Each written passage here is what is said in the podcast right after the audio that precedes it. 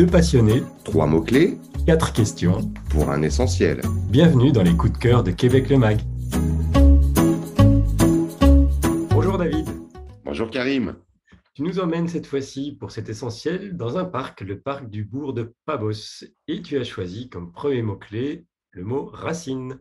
Racine Karim, parce qu'ici, nous sommes du côté de Chandler, en Gaspésie, plutôt sur la rive sud de la Gaspésie, entre Percé et la baie des Chaleurs. Ici, on a sorti de la terre, du sol, beaucoup, beaucoup de, témoignages du passé, d'un passé qui est très riche. Hein, on est dans le secteur de Grand Pabos, juste à côté de Chandler. Ce sont les recherches d'un archéologue, Pierre Nadon, qui ont mis en évidence la, fréquentation de ce site par les Micmacs d'abord, les pêcheurs basques euh, dès le début du, XVIIe siècle. Et puis, c'est un endroit qui est devenu une très prospère seigneurie, seigneurie maritime, hein, au XVIIIe siècle, sous le régime français, ce dont va témoigner très riche collection d'artefacts qui ont été sortis de terre, plus de 22 000 objets euh, exhumés de ce passé. Et cette exposition, ces objets constituent l'espace découverte et puis un parcours d'interprétation extérieure qui est le premier attrait qu'on va rencontrer au parc du bourg de Pabos.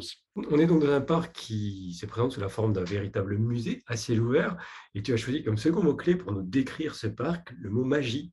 Magie parce que au parc du Bourg de Pabos, on va vivre en plus de cette rencontre avec l'histoire et l'archéologie, on va vivre vraiment un moment magique, une expérience immersive, multimédia qui s'appelle Nova Lumina, qui ensorcelle les nuits euh, estivales du, Bourg de Pabos. Alors c'est un, un parcours hein, qu'on va faire à pied, un peu plus d'un kilomètre cinq. On va vivre une, quête aux étoiles vraiment fantastique au cœur d'une forêt enchantée. C'est un attrait qui a été créé par une firme de divertissement assez prestigieuse qui s'appelle Moment Factory. C'est une expérience qu'on fait de nuit qui est absolument magique. Et on n'est pas au bout des expériences magiques pour le coup dans le parc du bourg de Pabos. C'est ce que tu nous invites à découvrir aussi à travers ton troisième mot-clé, qui est le mot eau.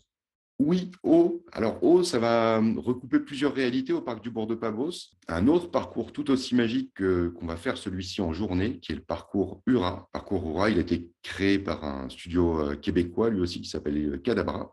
Là, on va être guidé par une, mystérieuse déesse euh, d'origine basque, une référence euh, aussi à l'histoire des lieux. Et puis, les visiteurs vont se lancer sur un chemin qui les amène de la forêt jusqu'au bord de mer, jusqu'au littoral, pour vivre une aventure autour du thème de l'eau, de, de cabane en cabane, de station en station. Il y a huit stations sur le parcours rural qui vont utiliser différentes technologies pour aborder des thèmes particuliers qui ont un fort lien avec la région, qui ont un fort lien avec la côte gaspésienne, on pense à la pêche, on pense aux marées, on pense au naufrage et, bien sûr aux baleines. Alors ça, c'est vraiment euh, ces histoires d'eau, si j'ose dire. Et puis, on est au bord de la mer. Il y a un très, très joli camping au parc du Bourg de Pabos. On a accès à trois belles plages. On a accès à des, sentiers pour, euh, pour marcher, pour faire du vélo. Un récréo-parc pour mettre les enfants pendant qu'on va profiter de la plage. Et puis, un restaurant-bar. Bref, tout ce qu'il faut pour jeter l'ancre quelques jours au bord de la mer.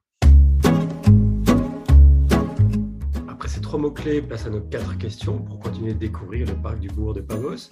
La première, David, pourquoi, à ton avis, est-ce un essentiel?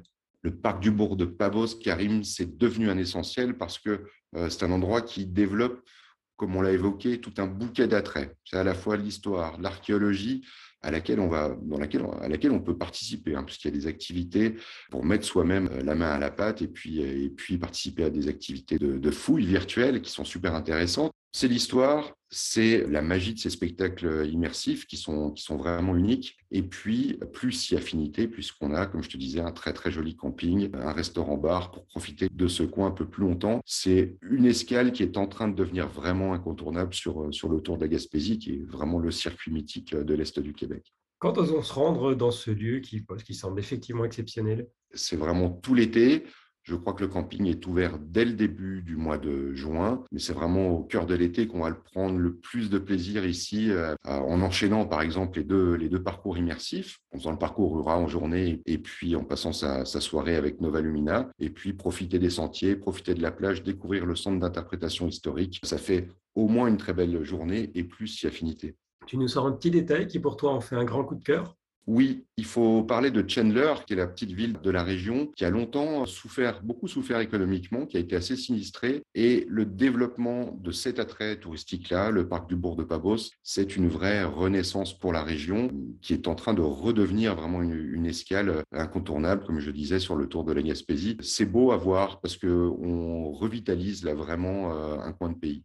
Et puis, dernière question, David, est-ce que tu as une anecdote à nous raconter? Oui, moi, ce que j'ai beaucoup aimé, c'est cette installation qu'on va trouver dans plusieurs euh, musées et lieux historiques en Gaspésie, que sont les portraits vivants. Vous parlez de l'archéologue Pierre Nadon, qui a fait euh, toutes ces découvertes euh, à Grand Pabos. Eh bien, on va retrouver son témoignage au niveau de l'espace découverte du parc de Bourg de Pabos. Il apparaît dans un de ses portraits qui sont en fait des installations numériques. Hein. On a l'impression de regarder un tableau, puis d'un seul coup, le tableau s'anime et le, personnage euh, nous parle ou discute avec un autre personnage historique, comme Jacques Cartier. Ça, c'est pour le clin d'œil, c'est quelque chose que j'ai bien aimé. Merci David pour euh, toutes ces explications, pour tous ces témoignages. Rendez-vous sur le site bourdepabos.com, c'est le site officiel de ce parc, de ce musée, de ce, cet ensemble d'attraits en réalité. Nous, on se retrouve pour un nouvel essentiel très bientôt. Et puis, si vous voulez en découvrir d'autres, vous avez évidemment la chaîne de podcast qui est disponible, à laquelle vous pouvez vous abonner sur la plateforme de votre choix et puis nous laisser un commentaire, une note, ça nous fait toujours plaisir. David, à très bientôt.